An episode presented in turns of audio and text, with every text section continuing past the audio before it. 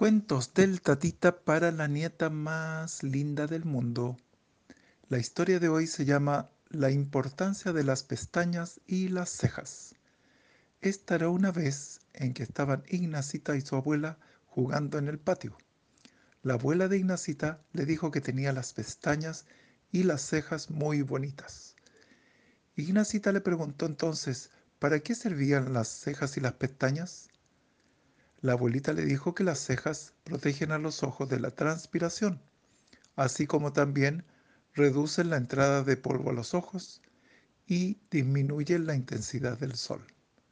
En el caso de las pestañas, por estar muy cerquita de los ojos, los protegen de la entrada de bichos malos que los puedan infectar y dañar.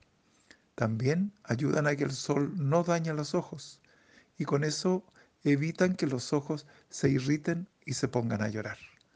Ignacita le dio muchas gracias a la abuelita por la información y, lo dijo, y le dijo que de ahora en adelante ella iba a cuidar mucho sus pestañas y sus cejas, que las iba a mantener limpias y iba a tratar de no meterse los deditos en los ojos.